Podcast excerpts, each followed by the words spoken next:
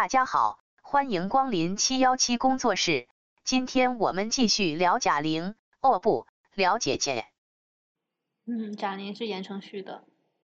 贾玲是我的，想得美。你要和言承旭争吗？争，没有，就是万茜她，她那种霸道或者她那种让人觉得很酷的感觉，她不是那种会让你觉得有压迫感，她她是会让你觉得你跟他在待待待在一起，真的是有担当，他是能保护你，但他不会伤害你的。我觉得真的就是理想中的那种白马王子的形象。可能因为他的西装穿上去确实有那种感觉吧，我自己都觉得哇，他可以做，他可以做一，什么鬼？真的就是刚刚听袁山的描述，我觉得他已经在脑海里描绘出了一个男版的万茜。但他确实就有比较强大的那种霸道总裁的感觉，尤其是当万茜遇上海陆。那简直了，就是一个小白兔误入了霸道总裁的后宫的那种感觉。就他们中间有一个环节，就是海陆比较容易哭，就大家讲自己感动的故事啊什么之类的，然后海陆就在那嗷嗷的哭，讲一段就哭一段，讲一段就哭一段，然后万茜就一直哎呀宝贝儿，哎呀你又来了，来纸什么之类的，给他递纸。后来接受采访的时候，万茜就是一脸特别。宠溺的那种表情，就是说，哎，其实海陆老哭这个属性还挺可爱的，就一看就是那种霸道总裁在点评自己后宫的那种感觉，所以我就非常能理解为什么那么多人很喜欢万茜。其实可以听出来，你也非常喜欢万茜。其实我觉得这个地方就想到另外一个问题啊，因为海陆她其实就是那种感觉性格比较软的妹子嘛，那么。就是说，是不是姐姐们一定要是女强人，或者是很很坚强、很厉害的那种形象？我觉得其实不是诶，因为这个节目里面的姐姐就已经呈现出一个状态，有很多种不同面向的姐姐，像刚刚你说的比较柔软的呃海陆这种形象的，也有可能像丽坤，就比较低调、比较藏着自己的嗯那种类型的姐姐也有。还有可能在暗中观察姐姐的李斯丹妮，又感觉她很享受这个过程，看到这么多漂亮的姐姐，然后又可以陪他们开心的跳舞。还有就可能是比较有个性的许飞跟那个朱婧汐他们。还有就是我特别特别喜欢沈梦辰，就是沈梦辰可能他在里面跳的舞啊、唱的歌不算特别突出，但是他在团队里面能起到粘合剂的作用，他的幽默感特别强。比如说在那个大碗宽面的排练时候，他能带大家突然间开始。唱啊赵丽蓉老师的一段打油诗，我就觉得哇，怎么这个人这么有趣啊？而且他在很多吃饭的场合的时候也是带动气氛的那一个。我觉得这样子一个姐姐，其实也是我很喜欢的那种类型的姐姐。说到多样性，我就想到，因为前面我们不是提到了贾玲嘛，我就在想说，为什么贾玲是我们团队最爱的女明星？好像对，就是为什么说像贾玲这种类型的女生，她。不能来参加这种女团的节目呢，因为感觉就是大家一提到女团，可能第一印象就是那种长得非常好看、身材比例特别好，然后又会唱会跳的那种人。甚至是在《乘风破浪姐姐》最开始的时候，他们里面那个所谓的导师嘛，就是杜华，他在选女团的标准的时候，他还是给出的就是非常单一的，说一定要是好看的、美的，然后。能唱能跳的这种，当然他的这个观点在节目里面也被很多姐姐给怼了。其实我觉得有些选手或者姐姐，她怼的其实不只是这个评论，她怼的可能是大众的一些审美。就为什么你们就要喜欢这种类型的？我其实有别的更好的部分，你们其实可以看得到这部分比那些我觉得更有价值。我觉得他们怼的更广更宽。所以我们现在就是实名建议《乘风破浪的姐姐》节目组第二季邀请贾玲。必须的，怎么说贾玲也是我心目当中最灵活的胖子，好吗？那么就是除开贾玲的话，你们觉得如果有第二季啊，还有哪个姐姐你们会比较希望看到出现在节目里？我觉得首先肯定是刘敏涛，因为她在那个红色高跟鞋里面表现实在是太出色了。我觉得她的那个表情在女团里面是最稀缺的东西，你知道吗？我觉得只要是姐姐都可以呀，这个节目请拍一百季。那其实网上也有说嘛，就是说芒果台可能还会对应这个节目出一个新的节目，叫做《披荆斩棘的哥哥》。那比如说哥哥们，你们有兴趣看吗？我觉得，首先哥哥们每天都在披荆斩棘，就是演艺圈只是其中一个了，就在所有的行业里，大家对于男性都会比对女性更容忍。就比如说像什么黄磊，他就很胖，但是毫不影响他翻红。但是如果是假设宁静现在拥有黄磊的体重，那给他的评语可能就会非常的不一样。而且还有一个问题是，怎么说呢？其实哥哥们已经披荆斩棘过一次了。就前几年有一个特别火的综艺节目叫做《极限挑战》，然后其实就是一个大型的披荆斩棘的哥哥。就本来里面的几个人，黄磊，然后那个孙红雷、黄渤。黄渤本来就挺红的，对，然后那个谁，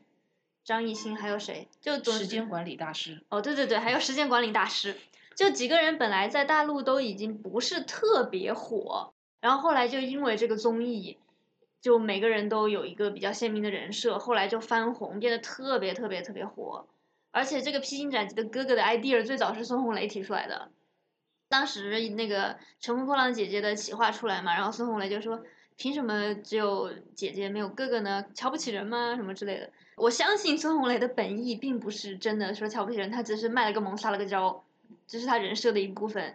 但就引发了这样一个话题嘛，那我就觉得哥哥们真的每天都在披荆斩棘，不需要专门有一个节目让他们来披荆斩棘。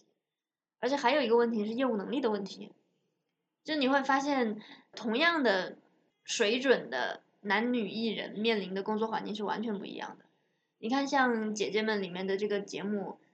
那些姐姐可能每天还要去干别的工作，就好像张雨绮要下墓，我觉得这个梗很很好玩。就张雨绮每天还要下墓，然后回来还要排练，然后排完之后他们呈现出来的表演，你都可以看到是一个很完整的表演。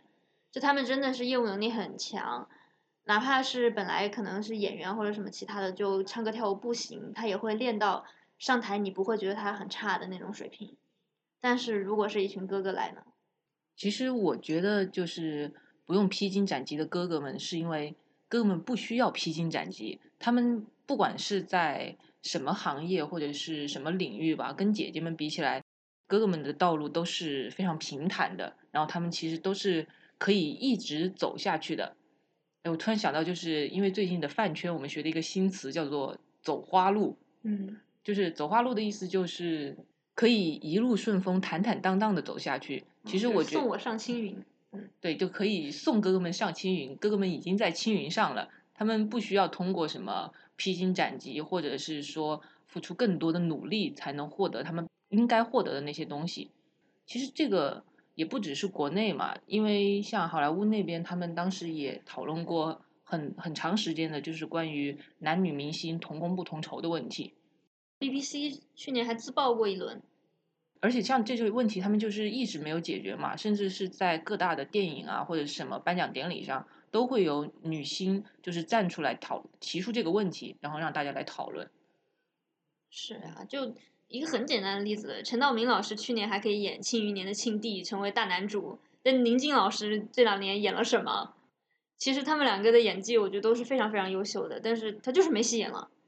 感觉就有点像是。哥哥们其实没太需要去披荆斩棘，但是姐姐们其实也许乘风了，也不一定能破浪。其实我有一个疑问，哥哥应该是多少岁的人？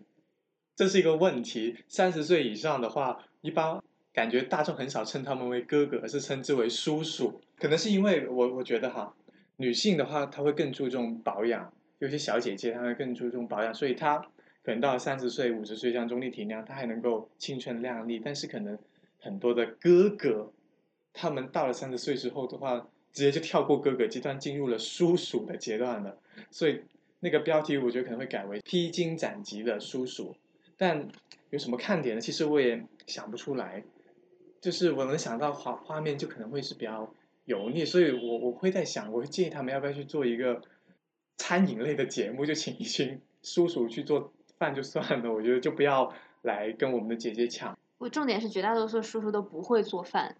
所以黄磊和张亮的人设才会那么的好。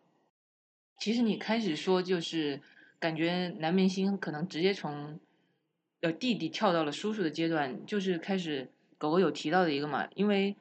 大众对于男明星和女明星在外表上的要求的评判是完全不一样的，就是感觉女明星你可能一直要做一个不老女神，你嗯你一定要青春，你一定要有活力，你要有好的身材什么之类的。但是对于男明星的话，即使他们发福了，即使他们怎么样了，可能就还会还是会有人跳出来说，但是他有才呀，但是他会其他的什么什么什么呀，他的面相只是说他的一部分而已。大家可以看到一个男性明星身上的多多面，但是对于一个女性来说的话，如果你没有你的脸，你其他的部分你再怎么厉害的话，感觉大家好像也不会有那么多的关关注度。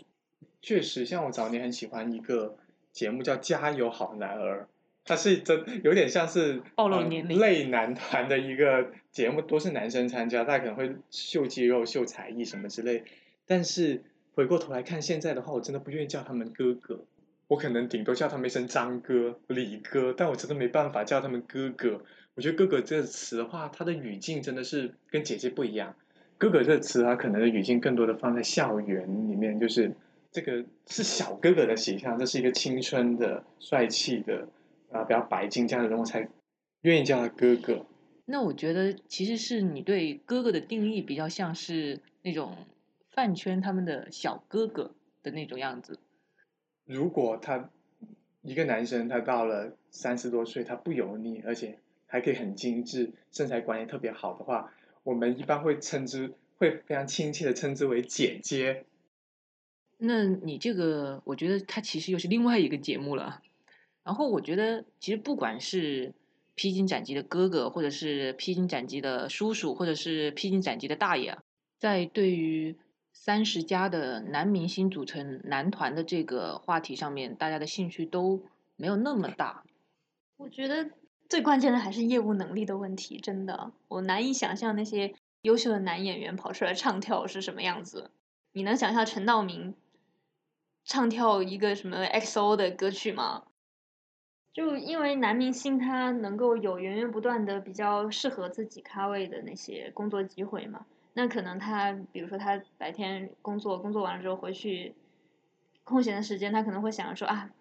我就喝喝茶，练练字，修身养性。当然，我不是说这样生活不好，这样生活非常好。但是对于女明星来讲的话，那她就是没有那么多工作机会，所以她就得让自己更加的千锤百炼，什么都会。所以你就会发现很多演员其实唱歌也不错，或者如果不会唱歌，诶，那她跳舞就不错。就是感觉在这个大环境下，女明星需要发展成为一个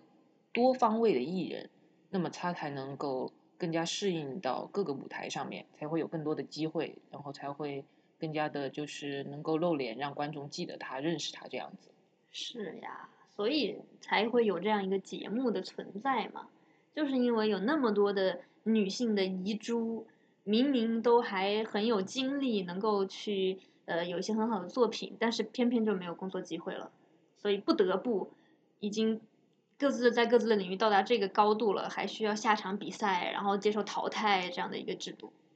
而且其实你去看很多可能比较年长一点的男艺人，他们唱跳啊、他们跳舞比较出名的部分，往往是搞笑的，比如说什么二人转啊、反串，比如说像费玉清他的那个恰恰恰那个就是